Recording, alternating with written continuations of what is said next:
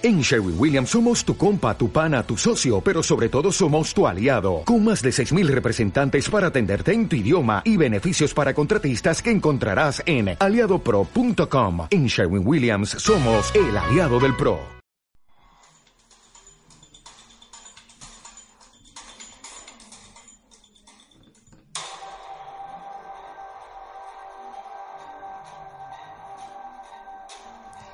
Buenas noches y bienvenidos a la última sesión de Al Caso Oculto. Como ya sabéis, mi nombre es Andrea Dama. En esta despedida del programa hablaremos acerca de la estancia en prisión de Ricard y además contemplaremos pues, la posibilidad de que el caso hubiese sido juzgado por un jurado. Como, eh, como en todos los anteriores eh, programas, nos acompañan Lili San Juan Durar, Cecilia Núñez y María Gutiérrez en versión eh, oficial perdón, y Laura Pérez y Elena Romero como versión alternativa. Además de estos temas, comentaremos algunos casos que han sucedido en circunstancias muy parecidas a las encontradas en Alcácer, es decir, casos que tienen o podrían eh, tener algo que ver con, pues, con este caso tan mediático. Vamos a comenzar con, el tema penitenciario. Bueno, en cuanto al tema penitenciario, quería ir explicando distintos aspectos pues, enfocados al, al caso de Ricard, como la cárcel en sí misma, la celda, el ambiente en el que vive, las actividades de los reclusos, los efectos que provocan eh, en el mismo, pues, la cárcel, eh, etcétera. Nos basaremos eh, sobre todo en las cartas que Ricard intercambió con su amigo Antonio Úbeda, además de pues, comentar que nos hubiese servido de mucha ayuda encontrar pues, las contestaciones que Antonio le da a las respectivas cartas de Ricard. Eh, bueno, en primer lugar, las cárceles, bueno, por lo general suelen ser lugares insalubres, propicios también pues a la transmisión de enfermedades infecciosas, contagiosas, eh, parasitarias. Eh, pues bueno, básicamente por la, por la ausencia de unos mínimos de, de habitabilidad. pues también se da un nivel pues que no es adecuado de higiene y por ejemplo en el caso de Ricard pues vemos que pues no le daban ni gel para ducharse. Eh, entonces pues se veía obligado a comprárselo y muchas veces pues no tenía ni dinero para ello. Y pues, pues eso, pues no, en verdad se duchaba sin gel, entonces pues ahí se ve la falta de, pues la falta de higiene. Con respecto a la celda, bueno, pues de decir que eran mm, bastante pequeñas y que además pues eran compartidas, por lo que pues no existía ningún tipo de intimidad. Y también en relación a la intimidad decimos que tampoco había en general en la cárcel eh, pues espacios en los que pudiesen estar solos, siempre había gente alrededor y no podían en ningún momento desconectar.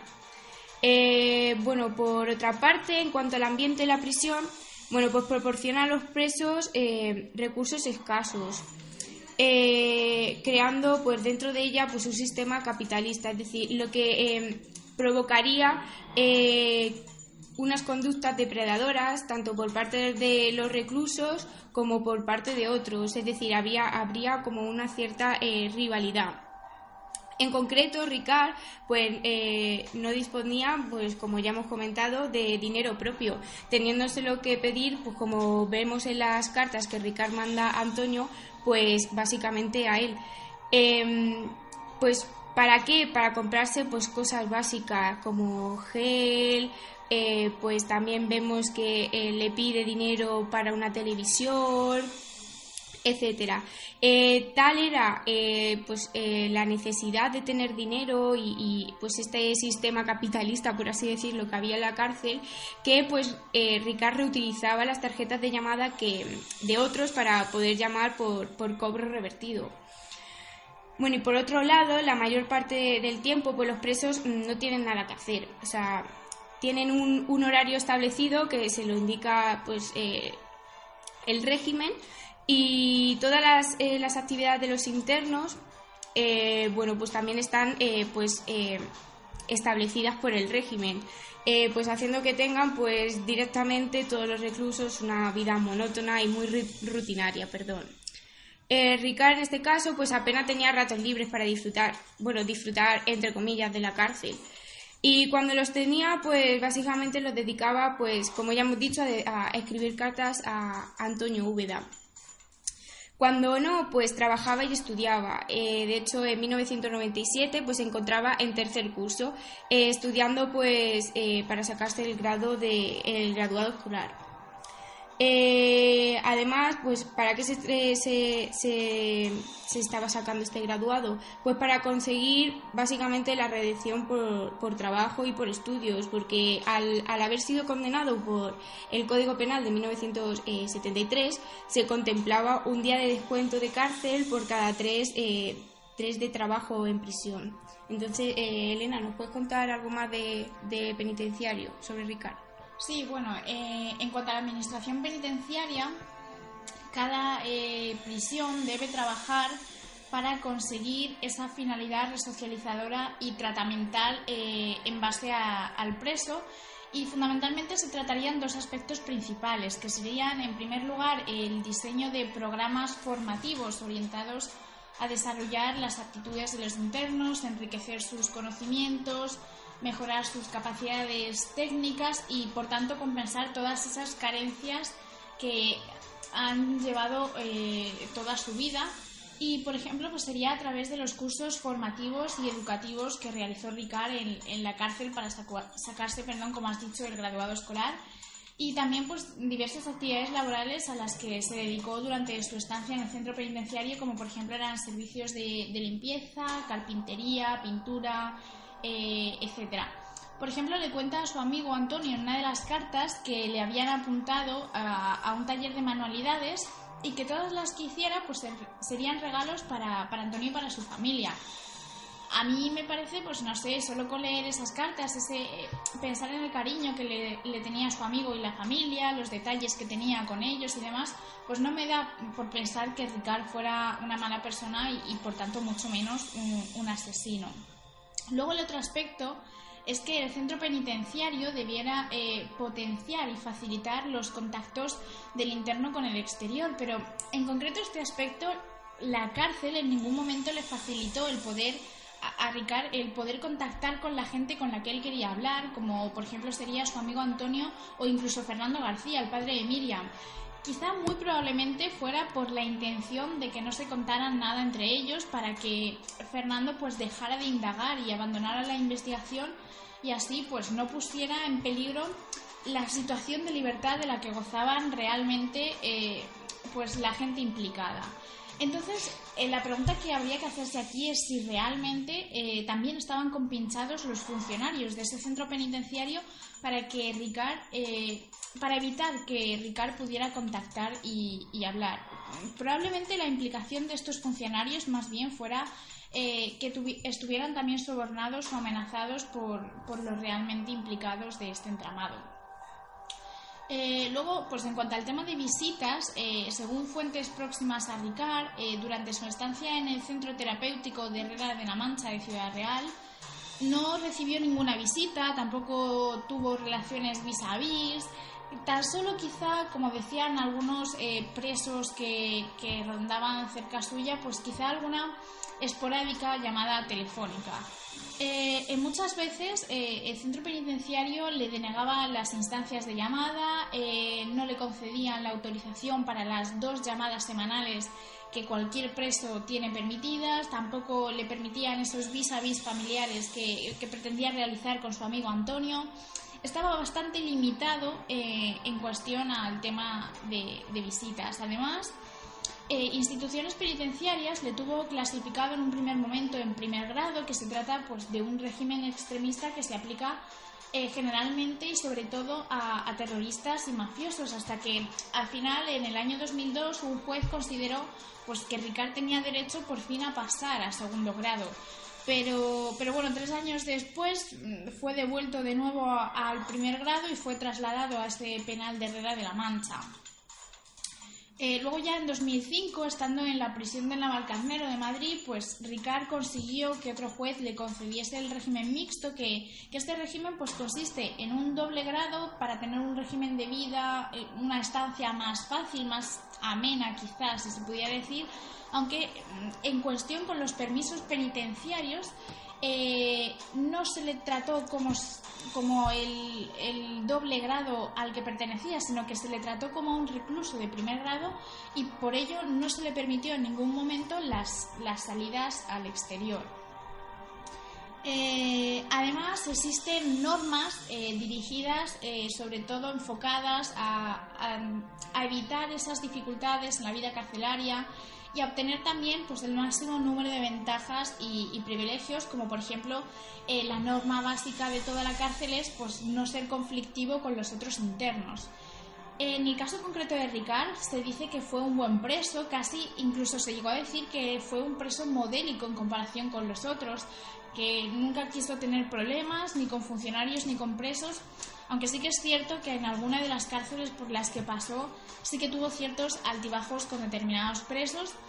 pero también se dijo en todo momento que Ricard eh, iba a trabajar bien para conseguir el máximo número de días posibles eh, de redención. Sí, eh, vemos como por ejemplo en una de las cartas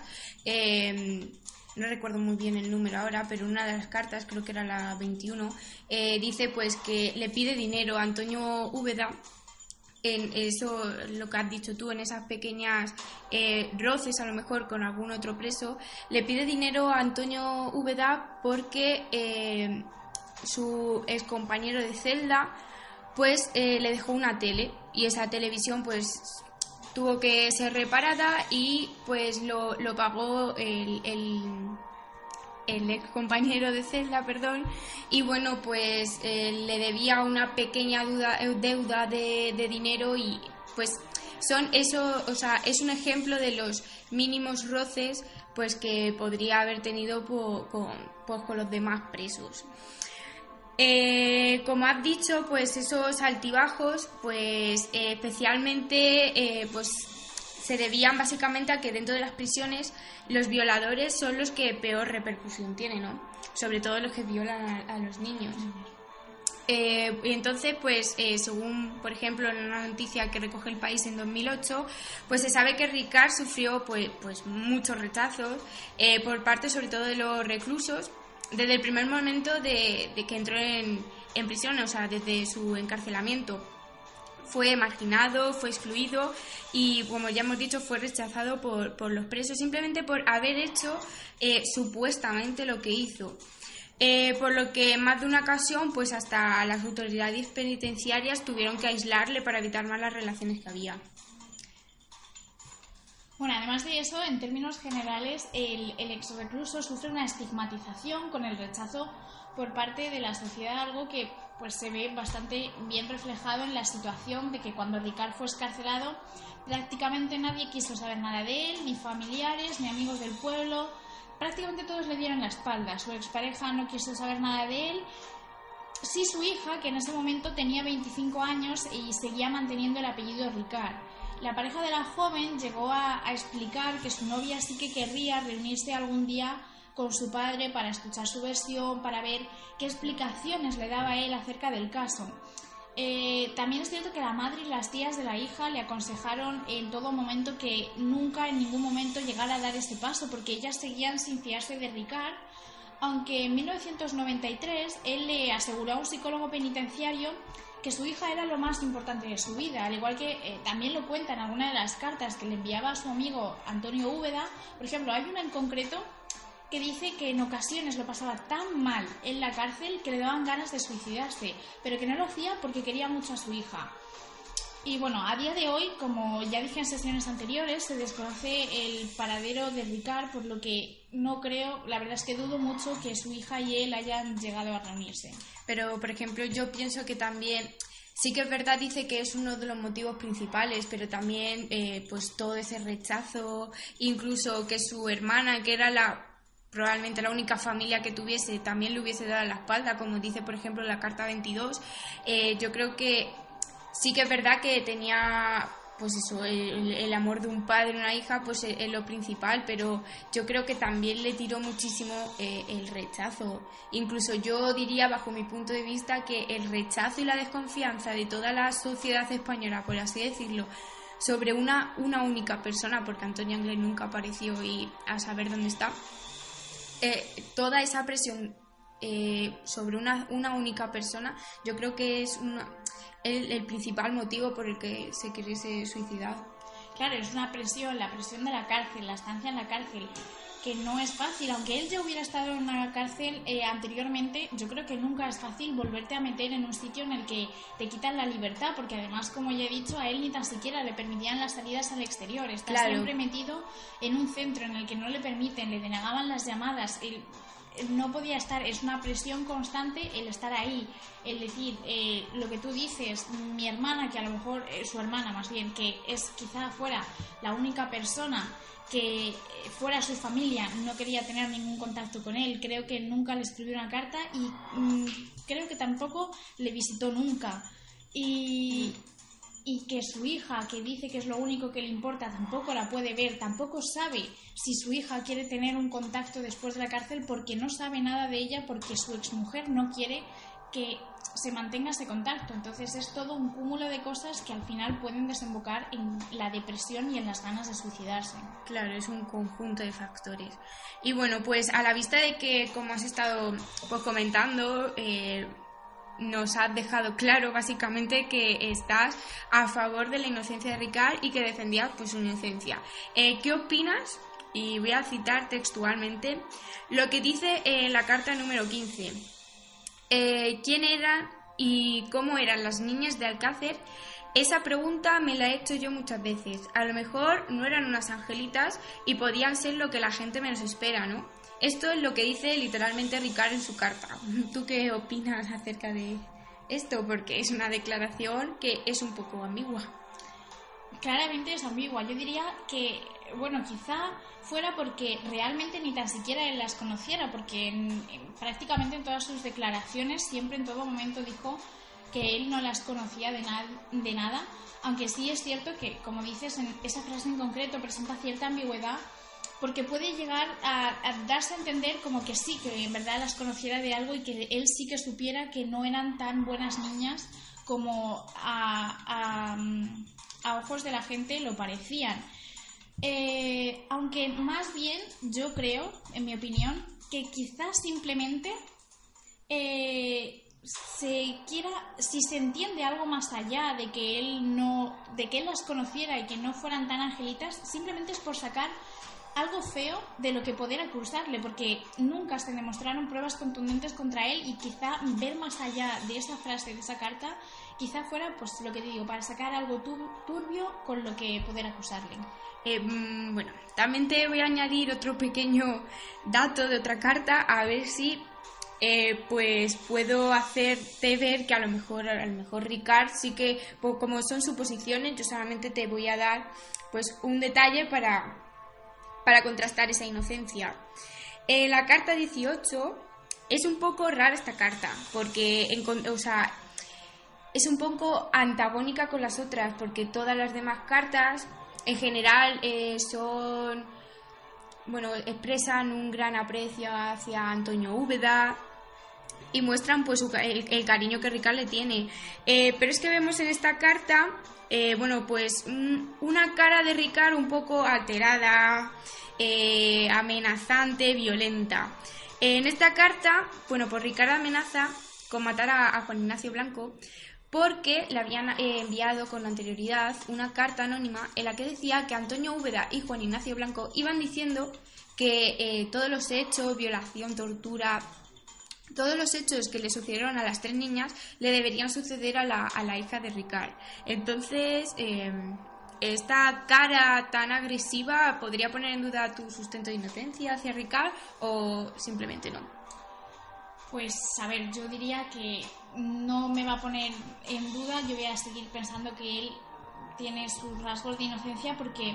a ver, como ya se dijo en sesiones anteriores, no, es realmente el mismo caso, pero sí que tiene la misma base y es que el padre de Miriam, por ejemplo,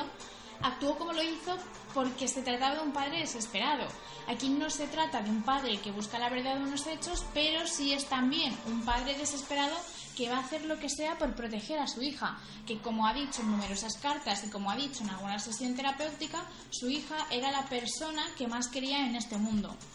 Eh, con esto no digo que, se va, que yo justifique que Ricard quisiera matar a Juan Ignacio Blanco, porque no, me parece que quizá no debería ni tan siquiera haberle amenazado con, con hacerlo, pero sí quizá me parezca algo lógica la reacción que tuvo en una menor medida, perdón, porque fue como un impulso, un instinto paternal de proteger a, la persona más importante de, su vida. Y si luego encima pues la noticia resultó falsa y Ricard se arrepintió de lo dicho, pues es incluso mejor. Bueno, pues ya veo que no te voy a intentar, no te voy a hacer cambiar de opinión. Eh, bueno, siguiendo con el tema, pues también vemos que el bullying es un, pues, un factor importante en la prisión. Eh, es muy frecuente y pues surge en sistemas penitenciarios donde la supervisión pues es relativamente eh, baja. Quizá no sea solo que la supervisión, supervisión perdón, sea casi nula, sino que sí, a pesar de haberla, pues los funcionarios deben velar por la seguridad de los reclusos, que son los que pues que maltratan psicológicamente eh, a, alguno de ellos, pues el bullying se, pues se potencia si, si pasa esto. Entonces, si la autoridad trata mal a una persona, siendo la que pues debe fomentar básicamente el respeto en la prisión, ¿qué se espera, por tanto, del resto de prisioneros con respecto a, pues, a sus compañeros? Pues evidentemente, pues más bullying. Y esto es lo que pues, le pasó a Ricard. Durante una de sus estancias en época de Navidades en un centro penitenciario, eh, pues varios funcionarios, estando borrachos, entraron en su celda y pues se dedicaron a insultarle. El, autor Brooks Además, eh, pues afirma que los presos de los que es más fácil que se abuse de ellos es eh, básicamente los que han cometido delitos sexuales o no tenían amigos o bien los que pues presentaban algún tipo de deuda con, con algún otro preso. Bueno, yo creo que entonces ya con todo lo que hemos dicho eh, y que lo hemos estado viendo, estar encarcelado pues tiene distintos efectos como serían así en general la ansiedad, la depresión o la tendencia al suicidio que ya hemos comentado bastante todos. Yo, yo quiero hacerte una pregunta. Eh, pues esa desesperación, esa pues em,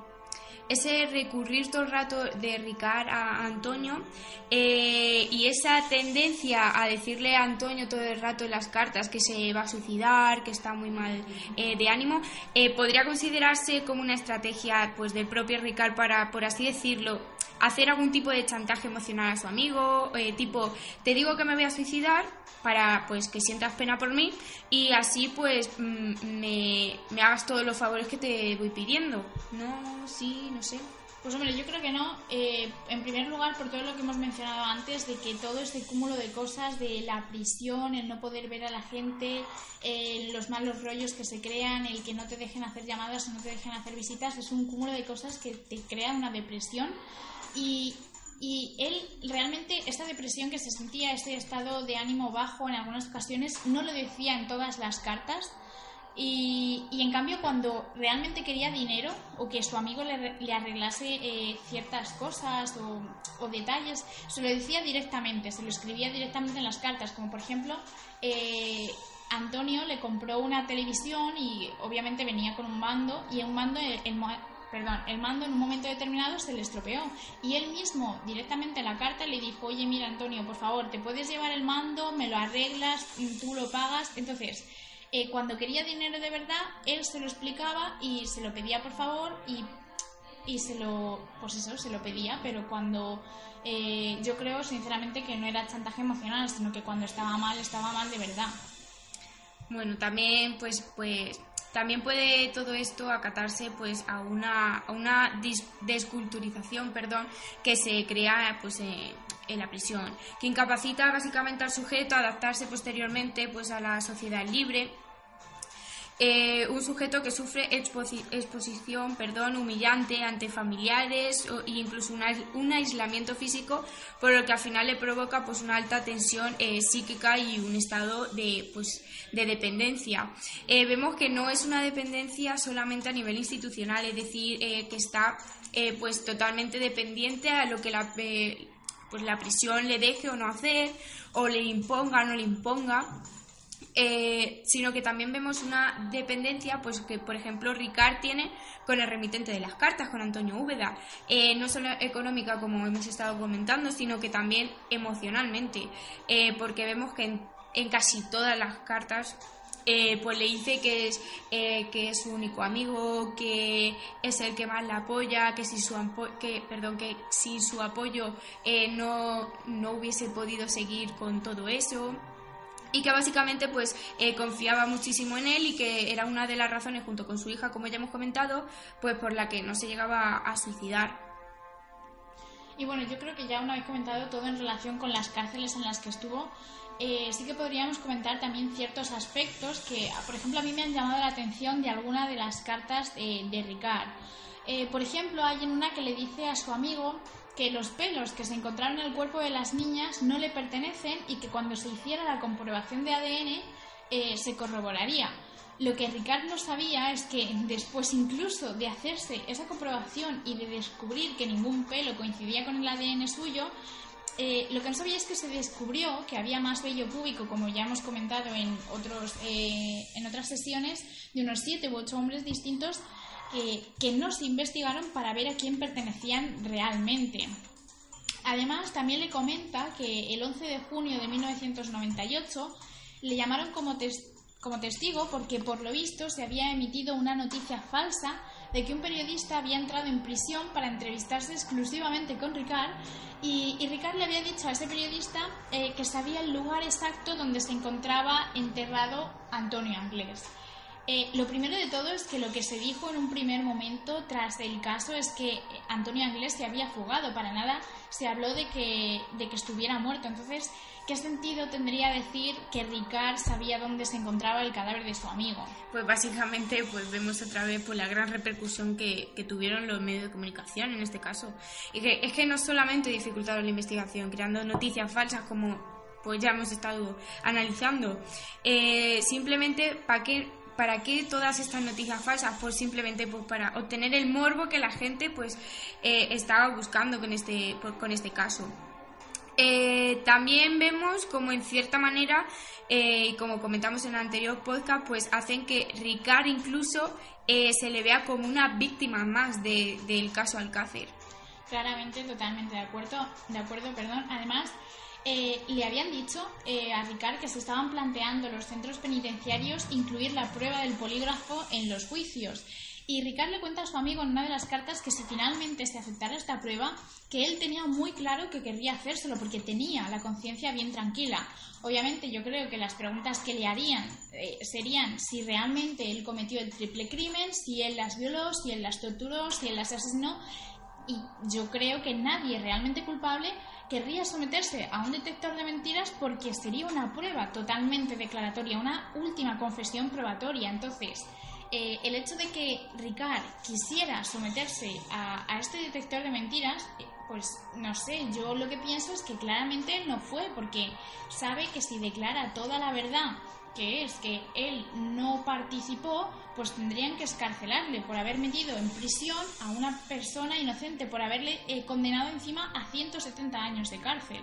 Pues e, efectivamente, y además vemos que también pues a lo largo de todas sus cartas, Ricard le comenta a Antonio pues que la gente de prisión con la que más mantiene contacto y con la que pues básicamente le ha contado toda, bueno, su versión de los hechos, porque hablamos pues de la versión que Ricard estaba contando de los hechos, porque como no tenemos, eh, pues no podemos fiarnos de ninguna versión, porque no hay pruebas básicamente que corroboren ni una versión, ni la versión oficial ni la alternativa, pues sí que vemos que al contar eh, pues su versión Ricard en la cárcel con, con, los presos más cercanos, vemos que estos presos pues le dan la razón de, pues, de inocencia.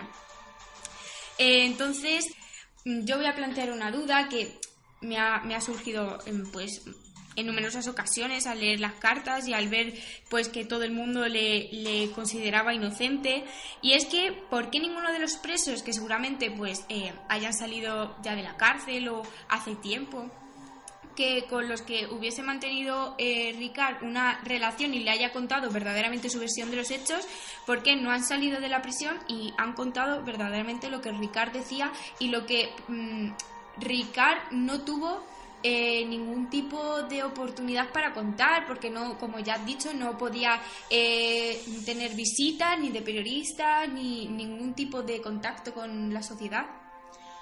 Bueno, la verdad es que eh, hay en algunas cárceles, como ya hemos comentado, que sí que tuvo algunos roces con algunos presos, entonces yo creo que esos, pues mm, obviamente, aunque les hubiera contado eh, que él se creía inocente, si tienes una mala relación con, una, con esa persona, mm, viviendo en, en el como en el mundo eh, penitenciario no le vas a defender. Y luego además es que no se sabe eh, nada más de presos que hubieran podido tener una relación con él, ni tan siquiera de compañeros de celda. Se sabe que compartían la celda, que estaban todos juntos, pero nunca se ha llegado a saber realmente qué personas eh, estaban eh, rodeados con él, qué, grupo de personas se juntaban con él y, y, nada por el estilo. Entonces, si no se sabe y ningún periodista a lo mejor ha intentado contactar con ellos o mismamente que los realmente implicados se las hayan ingeniado de nuevo como para eh, no permitirse el lujo de que los periodistas puedan hablar con esos compañeros que él tuviera y que puedan corroborar su versión de inocencia que él ha ido contando a lo largo de su estancia en prisión. Pues bueno, también es verdad. Y bueno, ya dejando de lado pues las cartas que mantuvieron Antonio Úbeda y Ricard, eh, nos vamos a centrar, Lili nos va a contar eh, pues las cartas que Ricard mandó al juez pues para intentar declararse inocente y contar su versión eh, y que finalmente no tuvieron respuesta. Bueno, pues todo empezó el 22 de junio de 1993 cuando se envían dos cartas manuscritas remitidas desde la cárcel a Neusa Martins. Eh, en el escrito, Miguel exige a su madre que le envíe 200.000 pesetas para pagar al abogado urgentemente y que se las envíe a prisión. También le amenaza diciéndole que si el día 29 no ha llegado el dinero, eh, ellos verán y que escribe textualmente o me mandas el dinero, empiezo a hablar y ya sabéis dónde vais a ir todos. O si no, pregúntale a Mauricio o pregúntate a ti misma, me refiero al delito. Se refiere al delito que, que después inculparía a su hermano Mauricio para evitar, eh, evitar tener la culpa. Bueno, al no recibir respuesta de, su familia, bueno, de su familia de, de Neusa, vuelve a amenazar y dice, os doy la, segundo, eh, la segunda y última oportunidad. O me mandáis 100.000 pesetas o vosotros mismos, vais todos para la cárcel. Bueno, pues estas cartas demuestran la, desesperación que tenía Ricard, ya que había perdido todo su apoyo que tenía en el exterior y además, bueno, pues tampoco se creían eh, su, su, inocencia. Entonces, pues realizó una instancia al señor juez de Alcira en la que decía que quería declarar de forma voluntaria eh, y quería decir los autores del crimen eh, con nombres y apellidos y que lo haría eh, en la prisión por seguridad. Bueno, él, él dijo que los autores eran Antonio Anglés como conductor del vehículo y que mantuvo una relación sexual con una chica y agredió a las otras tres y mató a dos. Él mismo se declaraba testigo de lo ocurrido y que cooperó en la inhumación de los cadáveres. El amigo de Antonio dice que tuvo una relación con una chica y que se, ayudaban mucho entre ellos y que también las abofeteaban. Eh, con respecto a Mauricio, dice que tuvo relación con una chica. Eh, dice que cree que la chica fue Toñi que mató también a una. Eh, la pistola era propiedad de Mauricio. Dice que también se la compró a un drogadicto ahora dos, años por dos ramos de heroína, a una tal losa de Catarroja. Bueno, pues esto coincide con lo que dice el sumario también de la procedencia de, del arma, que es, eh, se cree que, sea, que él mismo lo hace coincidir con, con, lo que dice el sumario. Y a Neusa le dice que, dice que es conocedora del delito y que gracias a sus dos hijos sacó dos millones de pesetas para poder marcharse al país con los dos autores del delito, que serían Antonio y Mauricio y también solicitó declarar que solo le realizaran unas pruebas para que así pudieran comprobar que él no participó en las muertes ni en las, violaciones y que también se las hiciesen a, Mauricio para que efectivamente pudiesen comprobar que, él había sido, que le hiciese las mismas pruebas a Mauricio que le habían hecho a él. También añade, que, eh, añade que es una declaración voluntaria después de mucho pensar y que él dice la verdad para que se haga justicia y no para otra cosa. Y bueno, pues es que está claro que, que Ricard pretende culpar a Mauricio y crear confusión con cada declaración que, presta para poder escabullirse de, la responsabilidad. Eh, y bueno, después de todas las limitaciones que le pusieron a Ricard en prisión, eh, volvió a declarar y bueno, volvió a negar todo lo que había dicho anteriormente. Eh, pues para generar más dudas sobre el caso si cabe y poder aprovecharse de una situación de desconocimiento para, para defenderse. eh, bueno, aunque ya se sabe que sus esfuerzos han sido inútiles porque eh, ha sido el único que ha cumplido condena como autor de los delitos. Eh, bueno, y eh, sobre lo que han dicho mis compañeras, yo opino que Miguel Ricard es culpable de los hechos y que bueno es un criminal que ha cometido eh, violaciones y asesinatos entonces tampoco creo que tendría que tener ningún beneficio porque eh, precisamente Antonio Anglés eh, estaba en prisión por le condenaron seis años varios por varios delitos entre ellos secuestrar y pegar a su exnovia Nuria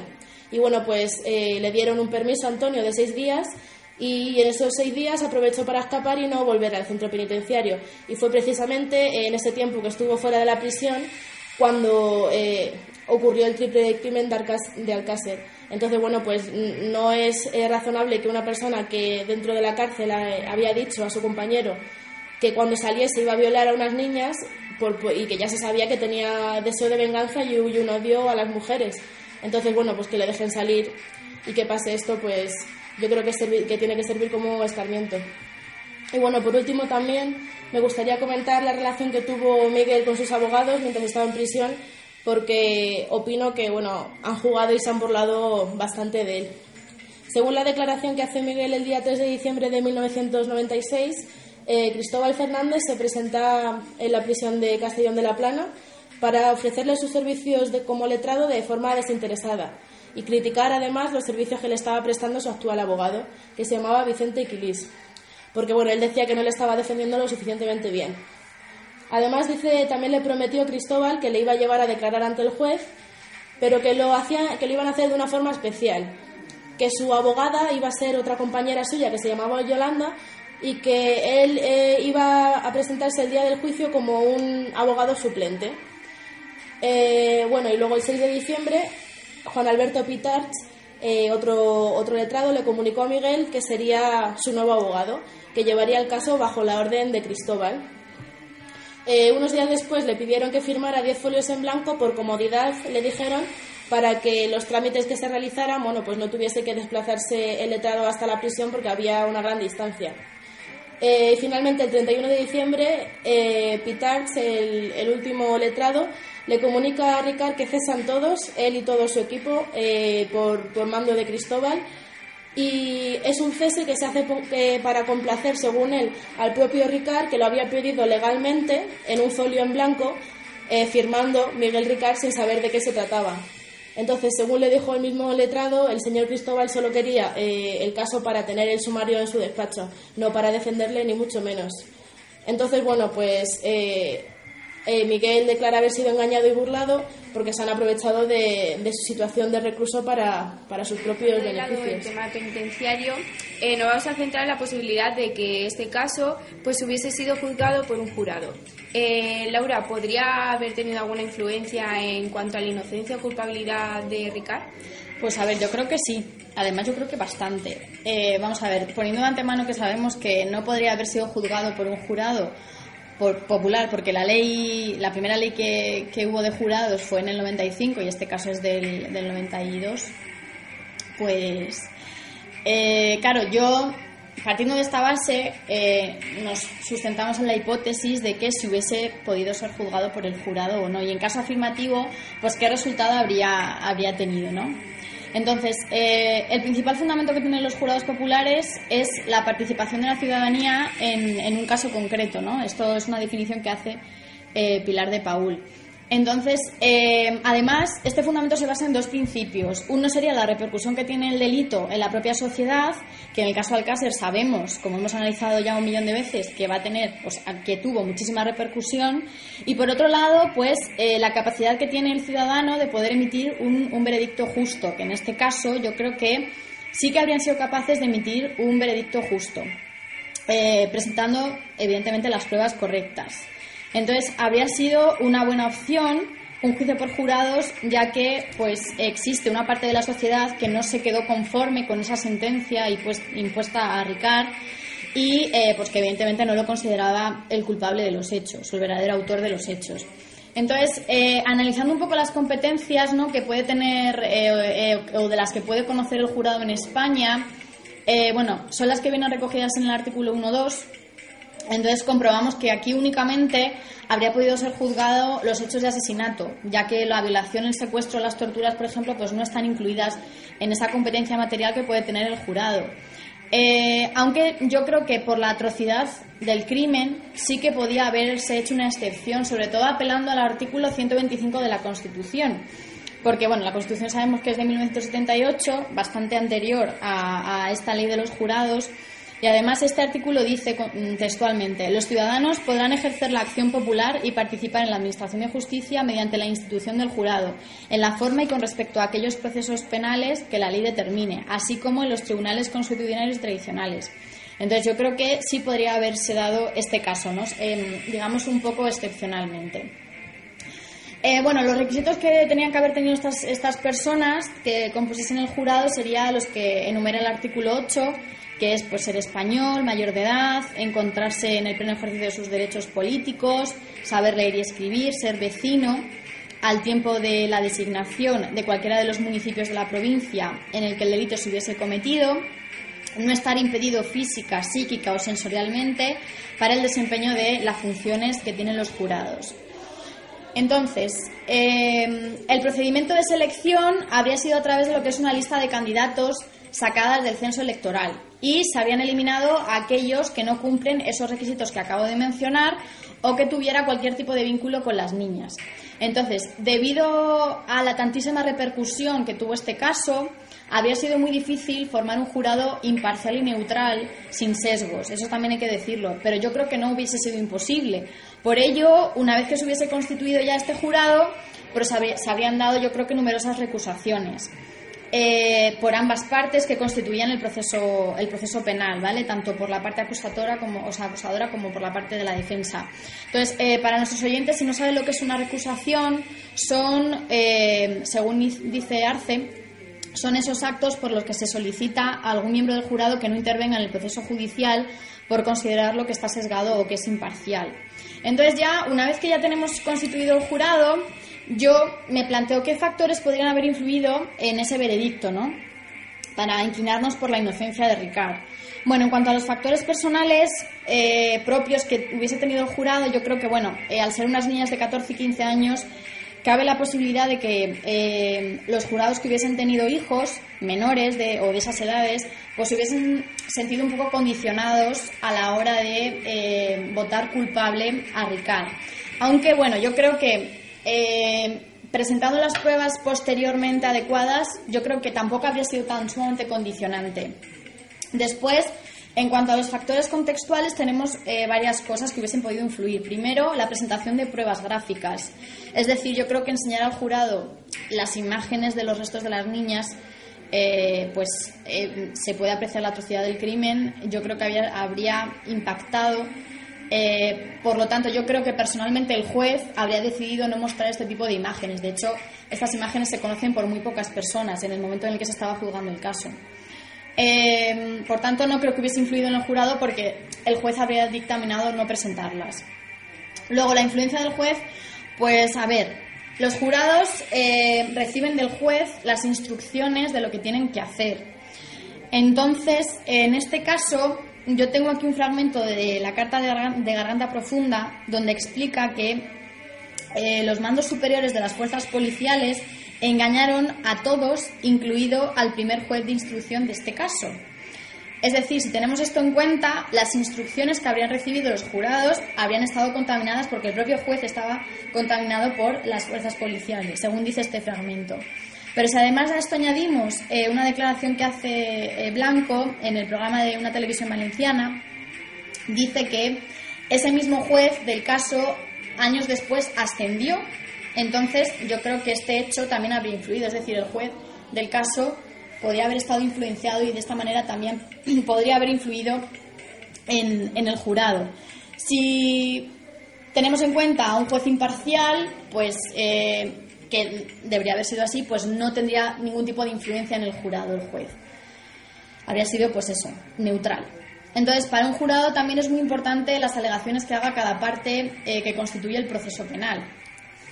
y además las pruebas que aporte eh, uno y otro. En este caso, la parte acusadora del crimen de Alcácer eh, estuvo formada por la acusación popular, que era la asociación Clara Campoamor y una diputada, Luego, la acusación particular era eh, los padres de las niñas, Fernando García, Rosa Folt y Fernando Gómez. y el Ministerio Fiscal, que eh, también actuó como parte acusadora. Entonces, la, la acusación particular número uno, que era Rosa, junto con el Ministerio Fiscal, lo que pedían era la condena de Ricard. ¿Por qué? Porque se creí, bueno, decían que los hechos estaban absolutamente probados. Sin embargo, la acusación popular número dos, que era Fernando García, luchaba por demostrar que Ricard no era realmente el autor de esos hechos, sino que había sido un grupo de gente poderosa. Y para ello aportó una serie de pruebas, como por ejemplo una segunda autopsia, es decir, un informe pericial que hizo el profesor Frontela, que ya hemos hablado de él, donde se ponían en duda realmente la autoría que tuvo Miguel y Antonio. Por tanto, yo creo que esta prueba no habría, mm, habría sido bastante valorada por el jurado para inclinarnos hacia una posible no autoría de- del señor Ricard y de Antonio Anglés, por supuesto. Aunque como estaba fugado, pues eh, entonces, luego además también pasaron por el banquillo pues numerosos testigos, así como un montón de, de agentes del cuerpo policial, que yo creo que con las preguntas adecuadas por parte de los abogados, debido a, las, mm, a muchas incongruencias que existían en sus, en sus testimonios, pues habría desmontado cualquier tipo de versión que hubiese sostenido tanto testigos como, como cuerpos policiales de los hechos. Eh, luego, eh, la parte ac- acusada, en este caso era Miguel Ricard y el abogado, pues tampoco aportaron pruebas muy concluyentes eh, como las otras partes, aunque sí que hay que tener en cuenta que ninguno de los dos informes periciales señalaron directamente como culpables ni a Miguel ni a Antonio. No se encontraron ningún tipo de restos de su ADN. Entonces, yo creo que esto un jurado popular tampoco lo habría dejado pasar por alto. Eh, luego, la siguiente influencia la tenemos de los peritos. Eh, yo creo que si en ese juicio por jurados, si hubiese existido, si hubiese hecho una comparativa entre los resultados de las primeras autopsias que hicieron los seis forenses, eh, donde únicamente concluyeron con las causas de la muerte y el arma homicida, eh, y los resultados que se obtuvieron de la segunda autopsia que hizo Frontela, donde se recogieron numerosas pruebas distintas, como por ejemplo los vellos púbicos, las livideces cadavéricas, la sangre, la cruz de Caravaca, pues yo creo que los jurados habrían entendido que algo iba mal, ¿no? Y que, que se pretendía ocultar algo. La siguiente influencia que tenemos es la del acusado. Bueno, yo creo que eh, Miguel Ricard no tiene una apariencia demasiado agresiva, entonces yo creo que tampoco hubiese influido mucho la apariencia. Además, las numerosas declaraciones que hace durante todo el procedimiento, donde primero se, se inculpa, luego se rectifica, eh, bueno, yo creo que el jurado habría percibido que esa autoinculpación y esa exculpación de repente pues, es algo que no es normal. Eh, además, luego se presentó ese informe psicológico que decía que era un mentiroso patológico, que yo creo que habría generado mucha duda en, en esas eh, inculpaciones que, que se estaba haciendo Ricard a sí mismo. Eh, y creo personalmente que habría favorecido, eh, habría salido favorecido Ricard en el veredicto. Yo creo que habrían votado inocente. Además, aunque sí que es cierto que Ricard tiene antecedentes penales, no son por la misma naturaleza que los delitos por los que se le estaba juzgando. Entonces yo creo que eh, habrían votado a su favor, porque claro, eh, una persona que roba, de repente una persona violar, torturar y matar, yo creo que habrían visto que ahí algo eh, no está tampoco bien. Luego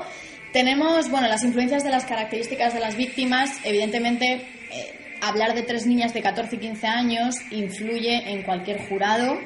Hablamos de menores que son inocentes, eh, creo, pero personalmente creo que no habría afectado directamente a los supuestos culpables en cuanto a su culpabilidad o inocencia, sino que habría afectado en buscar la verdad, es decir, en un crimen que no puede quedarse impune, ¿no? Eh, bueno, en cuanto a los factores estructurales, eh, también como aconseja la autora Pilar de Paul, el número tiene que ser amplio, en España no pueden ser más de nueve miembros, y tiene que ser heterogéneo, es decir, que haya mm, el mismo número de mujeres que de hombres, para equilibrar pues, esos posibles sesgos o, o pues eso, esas posibles, los sí, los sesgos. Entonces, eh, habría sido cinco votos eh, por la inocencia, siete por la culpabilidad. Y luego, pues nada, la influencia grupal, eh, pues debería haberse seguido un proceso para alcanzar el veredicto, pero orientado hacia las pruebas. Yo creo que el jurado habría hecho un análisis de todas las pruebas eh, bastante minucioso eh, y habría salido una condena completamente distinta, ¿no? Ricardo no habría sido condenado, contemplándose, pues eso, la inocencia. Luego ya, discutible o no, si realmente hubo una complicidad o por parte de Ricardo o incluso una cooperación necesaria con los verdaderos culpables. Eso no lo sé, pero yo creo que habría salido inocente. Entonces, yo considero que después de todo lo anterior, el resultado que se había obtenido había sido muy distinto, eh, vamos, completamente opuesto, ¿no? Por los jurados. Esto, pues, habría formado evidentemente una alarma social muy grande. Por un lado, para, para aquellas personas que se creen la versión oficial, ver libre al supuesto culpable del autor de esos hechos había causado muchísima alarma social, pero claro, por otro también, para las personas eh, que defienden la versión alternativa o que son más proclives a esta versión, también que quede impune un hecho eh, dejando al autor o al supuesto autor en la calle y que encima hubiesen visto que el Estado no hace nada por perseguir a los verdaderos culpables que están detrás, pues habría generado también muchísima alarma social por parte de las personas que defienden la versión oficial. Aunque bueno, eh, yo creo que un jurado no hubiese sido interesante eh, para todas aquellas personas que están detrás del caso Alcácer, porque lo que buscaban era cerrar completamente cuanto antes el caso y evitar así eh, acciones contra ellos. Bueno, Cecilia, ¿y tú verdaderamente piensas que si pues este, este, este caso hubiese sido juzgado por el jurado, se le habría considerado finalmente a Ricard inocente? Pues evidentemente no, porque eh, si este caso ha sido eh, valorado por un jurado popular, eh, evidentemente Ricardo ha sido culpable, igual que ha, sido declarado con, el juicio original. Antes que nada, quiero destacar que este juicio oral que se, llevó a cabo empezó el 12 de mayo del 97 y acabó el 22 de julio de ese mismo año y constó de 108 testigos, 33 peritos y 300 pruebas de convicción que se presentaron y por tanto, en el caso de haber sido juzgado por un jurado, eh, todo eso hubiese sido tenido en cuenta.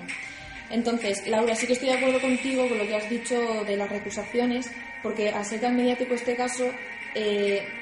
eh, hubiese tenido, bueno, hubiese habido bastantes recusaciones, sobre todo en relación con la, si tuviesen relaciones, perdón, con las víctimas o con el acusado y sobre todo si existiese algún tipo de de parentesco en cuanto eh, a la relación sanguínea, bueno, que acabo de decir. Y además, aquellas personas que viviesen por los alrededores en Catarroja, Picasen, Alcácer, tampoco hubiesen podido formar parte del, del jurado porque estaban bastante influidas. luego, eh, desde mi punto de vista, los factores influyentes que hubiesen propiciado que el jurado lo declarase como culpable, primero destaco la edad porque si el jurado hubiese estado formado por personas mayores, más mayores que Ricardo me refiero, eh, la probabilidad de que le hubiesen declarado culpable sería mucho mayor que si lo juzgaran personas de su misma edad, porque suelen eh, orientarse más hacia, hacia, la inocencia. Luego, eh, como bien has dicho Laura, la condición de padre o madre de los miembros del jurado, que supongo que bastante de ellos hubiese, sido, hubiese tenido ese rol, eh, influiría muchísimo porque, eh, aunque tú has dicho que en función de cómo se presentan las pruebas, eh, influiría o no, yo creo que eso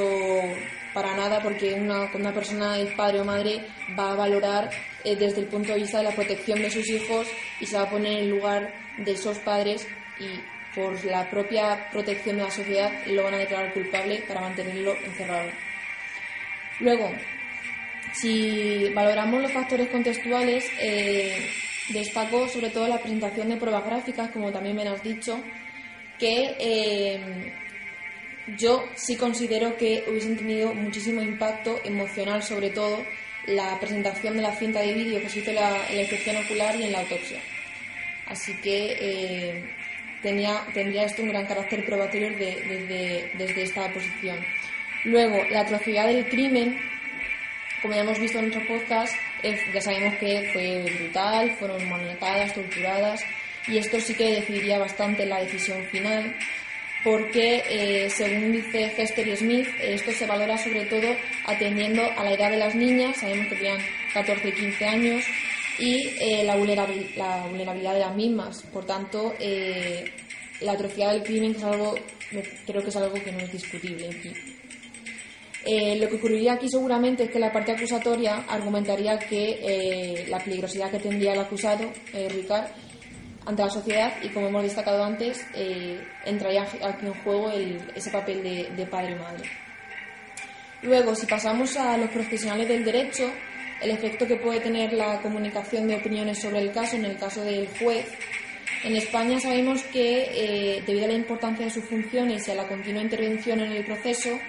eh, inconscientemente el juez podrá transmitir su opinión y esto eh, de forma indirecta influiría en el, en el veredicto final de, los jueces, así como la actitud del fiscal, que en este caso era Enrique Beltrán, tal y como establece eh, Cuyent y.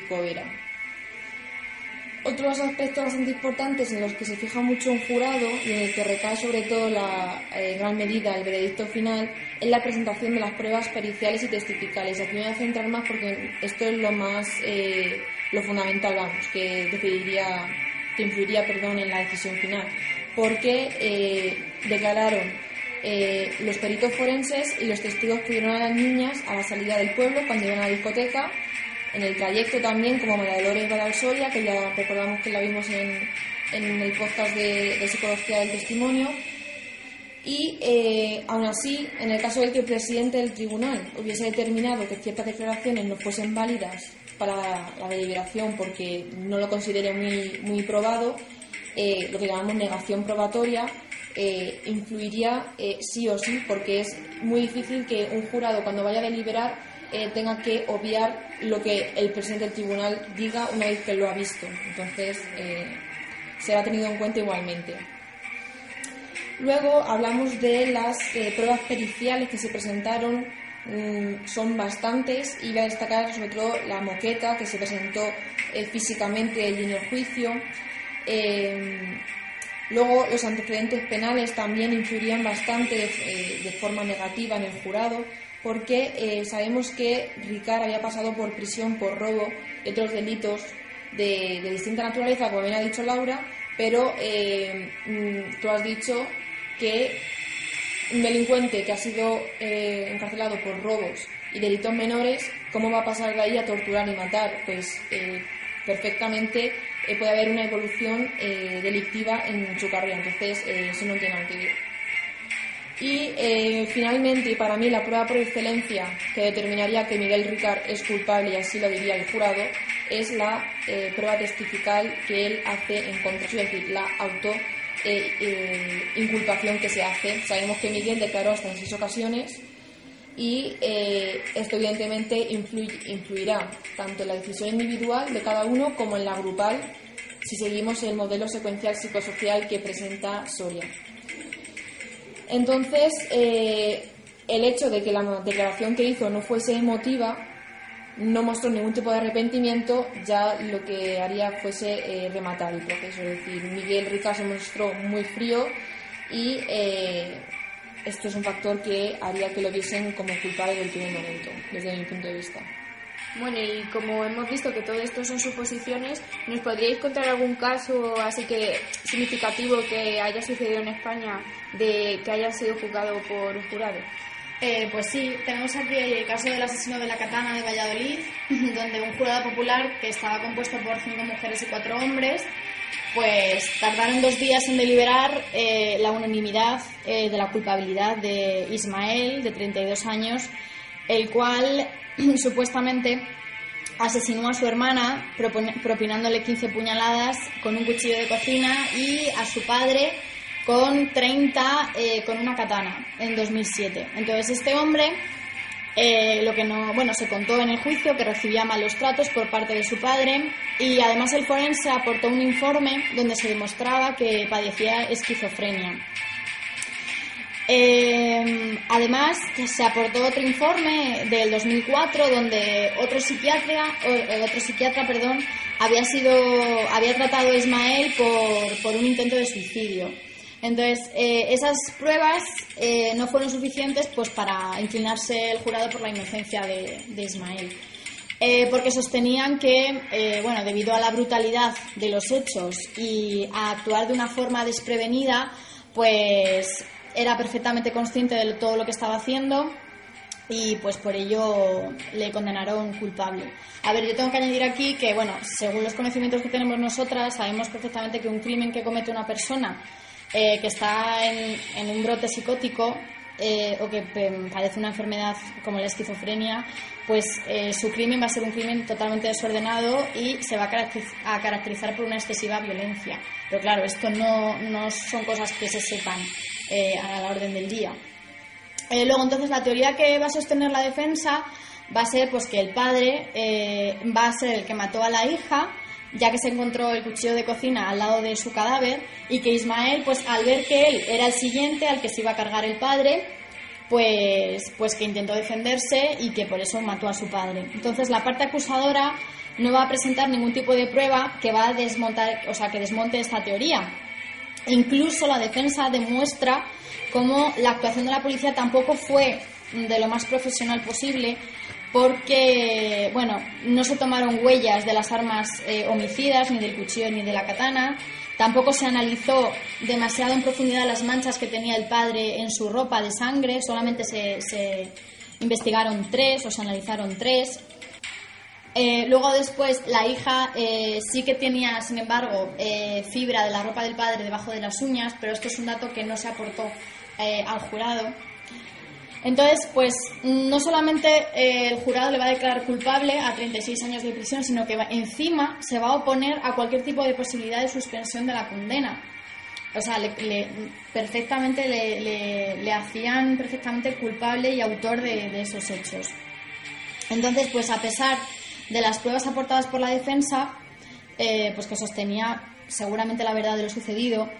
eh, y si no, la verdad, sí que la, imputabilidad de, de, Ismael, ¿no? Porque al padecer un trastorno esquizoide, eh, evidentemente nuestro derecho penal sería inimputable. Pero bueno, esto pues no influyó mucho. influyó mucho más que las víctimas fuesen su padre y su hermana y la atrocidad del crimen que cualquier otra cosa y probablemente esos jurados cuando fueron a deliberar ya tendrían un veredicto en sus cabezas y ya iban a votar culpable sin la posibilidad de, cambiar de opinión y, y como consecuencia, bueno, pues es muy posible que esta persona haya ingresado en una prisión sin sacar nada bueno de esa, de esa prisión porque realmente lo que tendría que haber recibido es un tratamiento eh, específico para su trastorno eh, y no eh, un paso por, por prisión o una, una privación de libertad. Yo, bueno, en mi caso, eh, en España, eh, casos que hayan sido eh, juzgados por jurados y que haya sido el veredicto culpable, el caso que todos conocéis, el caso Bretón. Em, el caso Bretón, pues ahí no lo conoce o no lo recuerda bien, lo cuento brevemente. El 8 de octubre de 2011, José Bretón, el padre de los niños Ruth y José, de 6 y 2 años respectivamente, lo que hace es simular un falso secuestro de los niños y alega que estaba en el parque con ellos y se los pierde de vista y se los quitan. En realidad este secuestro fue simulado por él porque eh, la intención que tenía era asesinar a los niños eh, para hacer daño a su mujer y que estaban en vías de divorcio. Eh, lo que pasó es que ese mismo día le tocaban a él por la, la, custodia compartida, los recoge y se los lleva a su finca de las Quemadillas, un lugar cercano a Córdoba, donde vivía con su madre. Allí lo que hizo fue drogarlos, preparó una hoguera entre los olivos que tenía allí y los quemó, los quemó a los dos. Eh, cuando se aseguró bien de que estaba todo bien calcinado, vuelve a Córdoba para llamar al 112 a la, y a la policía y eh, donde interpuso también la denuncia por desaparición. ¿Qué pasó? Que en un primer momento la policía no sospechaba de él, eh, sí que fue a la finca, vio la hoguera, pero no se podía pensar que le preguntaron qué era la hoguera, dijo que había quemado efectos personales, ropa de su exmujer, alguna foto y animales disecados. Entonces la policía no se planteó qué, había pasado. ¿Qué pasa? Que diez meses después la investigación estaba estancada eh, y eh, entró en prisión porque fue acusado por su exmujer y eh, por, por sus fechas estaba allí en preventiva y aparece el antropólogo forense que es Paco Echevarría, era ajeno al caso, pero eh, pidió fotos de los huesos eh, que se encontraron en las cenizas de la hoguera y eh, se dio cuenta él solo con verlos que los huesos eran humanos y no de animales como dijo la primera antropóloga, antropóloga por la morfología que tenían. Entonces, a partir de entonces, un jurado popular dictaminó que José Bretón era responsable de los hechos que, en su finca tuvieron lugar. El jurado estuvo compuesto por siete mujeres y dos hombres y tras tres días deliberando consideraron por unanimidad eh, al acusado culpable del asesinato de sus dos hijos y eh, fue una deliberación en el que tuvieron que eh, determinar si 21, 21, hechos estaban probados o no, que ese fue el, el, objeto de veredicto. Entonces, uno de ellos, por ejemplo, el que fue probado y de, lo más que lo de los que más destaca, es el que asesinó a los dos pequeños para vengarse de su mujer y que los quemó en la pila funeraria de las quemadillas. Eso fue probado por todos y, por ejemplo, tres de ellos que no fueron probados, o sea, los consideraron como no probados, era el hecho de que Bretón fuera con el coche de su hermano a la finca para asegurarse de que no hubiera vecinos, eso no fue probado. Luego que arrojara a los contenedores bolsas con las ropas de los niños después de haberlos quemado, tampoco fue probado y tampoco cree el jurado que no se pueda determinar que los restos óseos analizados por los peritos no procedían de, la hoguera. Aquí destaco, por curiosidad más bien, que hemos dicho que la primera antropóloga determina que los huesos que se encuentran eran de animales, porque Bretón dijo que quemó animales disecados. Eh, este antropólogo segundo, Echevarría, dijo que un animal disecado no tiene huesos, tiene alambres, por lo que era prácticamente imposible lo que, lo que había dicho. Y nada, eh, finalmente eh, las pruebas que se aportaron de cintas de vídeo de diferentes sucursales bancarias que grabaron el coche ese mismo día, cómo se iba, o sea, que no fue al parque, y miles de pruebas más, eh, fueron bastante evidentes y con una pena de 40 años de prisión, pues lo, metieron en la cárcel, aunque se rebajó a 25 posteriormente. Bueno, y ya para finalizar Alcácer, pues ¿Nos podéis contar algún otro caso que a lo mejor tuviese o que coincidiese en, algunas, en algunos puntos con Alcácer o que, que nos hiciese pensar que verdaderamente eh, hay casos que pueden estar conectados con, con, todo este análisis tan profundo que hemos hecho del caso de Alcácer? Sí, eh, eh, el caso el caso Macastre, que sucedió cuatro años antes de que del caso de la niña de Alcácer, en donde el, 14 de enero de 1989 desaparecieron tres menores en serias circunstancias en, un, en una excursión a un paraje montañoso en Catadau. Estos menores eran Francisco Valeriano Flores Sánchez, de 14 años, Rosario Gallete Moedra, de 15, y Pilar Ruiz Barriga, de 15. Eh, los, cadáveres de Rosario de Valeria y de Francisco eh, los fueron hallados eh, días después sin, sin que hubiese signos de violencia eh, en el cuerpo. Eh, y esto fue, fue, fue producido en fechas y lugares diferentes. Y el cuerpo de Pilar apareció en Turís tras ser mutilado con una sierra mecánica y según dice la autopsia, estaba viva o acababa de morir justo cuando la cortaron el pie con la sierra. Eh, los tres menores eran de Burjasot, Benimamen y Benicalap y eh, cinco días más tarde de que, de que desapareciesen comenzaba el rompecabezas para hallar los cadáveres de, los niños. El primero en aparecer fue el cadáver de Rosario, eh, que lo encontró un pastor en una, en una caseta en Maestre, en Macastre, perdón. El 27 de enero apareció en la, calle de Alcácer de Valencia eh, el pie mutilado de Pilar el 6 de abril un hombre eh, descubrió el cuerpo sin vida de Valeriano cuando buscaba espárragos alrededor de una caseta. Y el 26 de mayo unos niños localizaron en un canal de riego de Turís el cadáver de Pilar que, eh, estaba mutilado, que había sido mutilado con una sierra mecánica y que le faltaba el pie izquierdo y la mano derecha. Las amputaciones se habían, se habían producido cuando, como he dicho antes, como cuando, la niña estaba viva o acababa de morir. Eh, habían transcurrido 46 días desde que apareciese el cadáver de, de, Valeriano y 125 días eh, desde que apareció el, cadáver de Rosario. Eh, respecto a este caso, está, a día de hoy sigue sin resolverse, aunque, haya, aunque está prescrito. Respecto a la similitud de este caso con el de las niñas de Alcácer, del que hemos estado analizando en los anteriores podcasts, hay numerosos aspectos que podemos destacar. El primero es que hay, eh, en ambos casos se trata de tres adolescentes que son menores de edad, de entre 14 y 15 años. En este caso es, una, es un chico y dos chicas, y en el caso de Alcácer eran tres niñas. Ambos tuvieron lugar en Valencia, uno en Macastre y otro en Alcácer. En ambos, eh, en ambos casos, eh, los jóvenes salieron de casa por la noche en el caso de Macastre iban a una acampada al monte de Catadau y en Alcácer a, la discoteca Color de Picasen. Ambos cuerpos aparecieron en, lugares montañosos y apartados. Uno de ellos, eh, eh, en, el, en el caso de Macastre, uno de ellos fue, encontrado por, por, un pastor y en Alcácer los, las tres, eh, los tres cadáveres de las niñas los encontró un apicultor. dos cadáveres, los dos, de, los cadáveres en Macastre aparecieron cerca de una caseta y en el caso de Alcácer, las tres niñas aparecieron en la fosa cercana a la caseta, como ya hemos comentado antes. Eh, a, uno de los cadáveres le faltaba un pie y en, el caso de Alcácer, a una de las niñas le faltaba la mano derecha y a la otra la izquierda. Y en, en, uno de los eh, cuerpos eh, había signo de violencia. en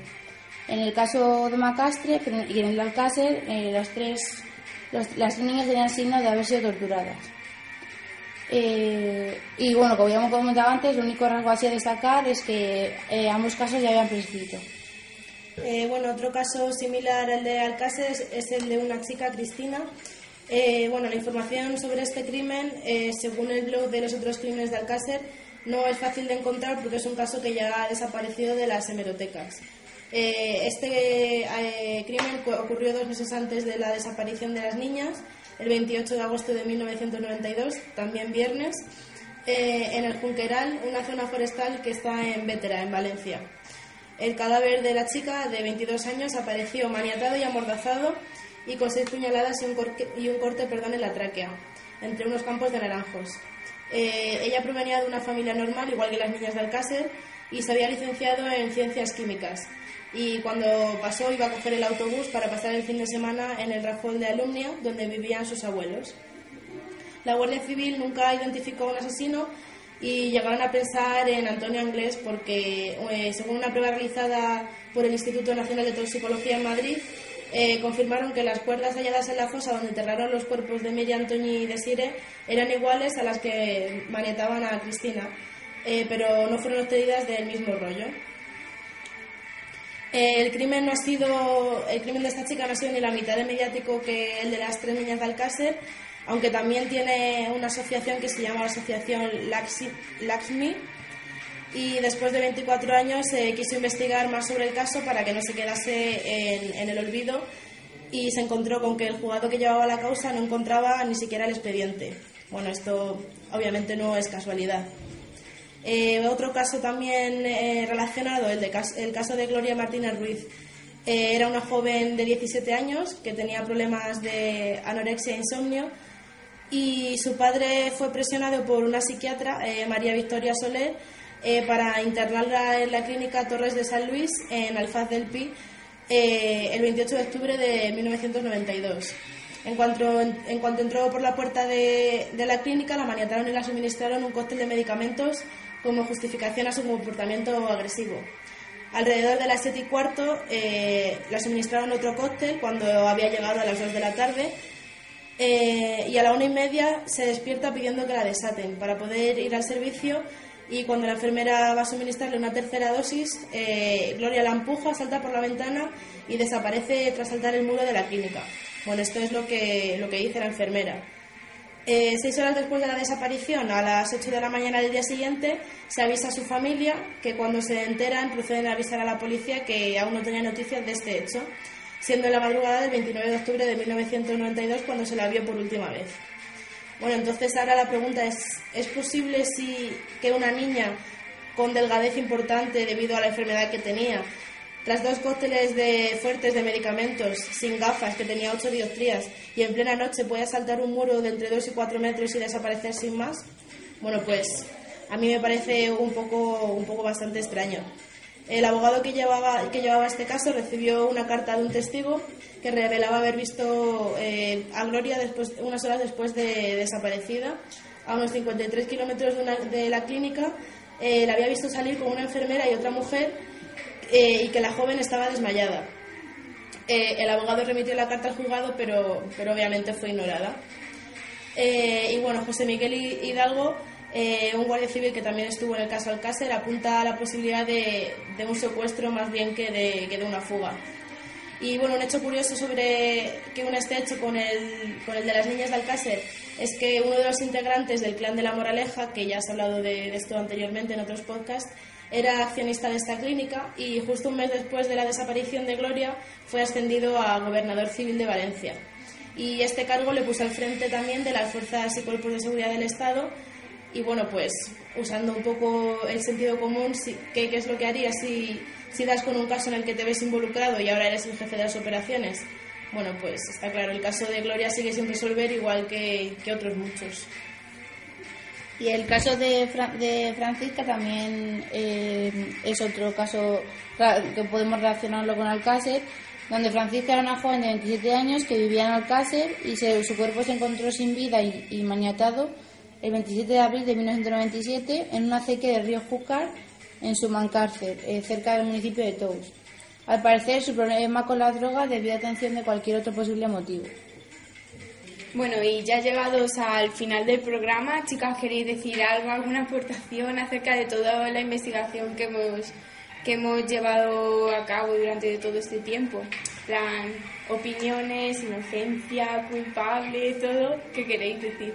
Bueno, pues yo quería decir que a pesar de las dos vistas que se han aportado en el programa, la, eh, la versión oficial y la versión alternativa, eh, bueno, pues las que hemos defendido versión oficial, eh, apoyamos también la versión alternativa porque también opinamos que, bueno, hay muchas cosas que no encajan, se han demostrado muchas cosas, hay muchas cosas que tampoco se han investigado, en fin, bueno, pues para mí Miguel Ricard y Antonio Anglés son unos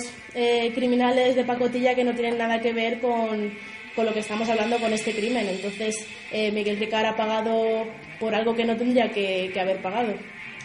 Yo no diría exactamente que no tuviese nada que ver. Yo sí, yo sí que creo que los dos a lo mejor sí que estuvieron implicados. No sé el papel o la, la medida en que han participado en el caso, pero yo pienso que sí. Además, eh, cuando te pones a hacer la investigación durante todo este tiempo que hemos estado haciendo, yo personalmente que he defendido la versión oficial, eh, resulta a veces hasta difícil defender o justificar cosas que se han hecho, en eh, la investigación, la inspección regular, todo lo que nos está diciendo, porque eh, pesan mucho más los errores que, lo que se hizo bien, la verdad. Yo también quiero decir que evidentemente nuestros oyentes compartirán o no la opinión que tengamos nosotras Evidentemente cualquier opinión es respetable, pero creo que detrás del caso Alcácer hay algo muy gordo, o por lo menos hemos descubierto nosotras cosas que no sabíamos y cosas que realmente nos han impactado, eh, que realmente hay algo detrás muy grande y que no se quiere, que no quieren que sea descubierto y eso es, eso es un hecho. Por mucho que exista una versión oficial o hayan intentado encontrar en un mismo día culpables y una historia que encaje perfectamente, y lo digo entre comillas, eh, evidentemente mm, creo que la inteligencia eh, está más allá de todo eso y perfectamente son cosas cuestionables y es así. Bueno, pues eh, como hemos ido viendo, tanto como la cronología de los hechos en combinación con los testimonios puede dar fruto pues, a posibles quiebres de conexión. Eh, vemos también que las circunstancias, junto con el posible pues, mal trabajo realizado por la policía y el amañamiento de la escena del crimen, pues nos ha llevado a tener que analizar una historia totalmente diferente, con encubrimiento de pruebas, perdón, mala ejecución del trabajo de los profesionales, en la que lo único que sabemos con exactitud es que murieron tres niñas valencianas.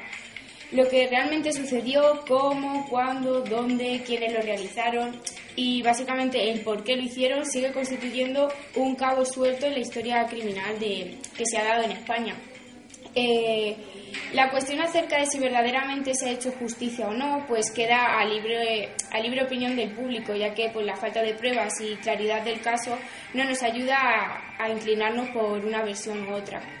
Eh, muchas gracias por haber invertido tanto tiempo en escucharnos y en pensar y debatir pues, acerca del caso con nosotras. Esperemos que el trabajo que hemos realizado eh, nosotras, estudiantes de criminología de la Universidad Rey Juan Carlos, pues les haya servido de ayuda, de interés o simplemente pues distracción. Buenas noches y hasta aquí al caso oculto.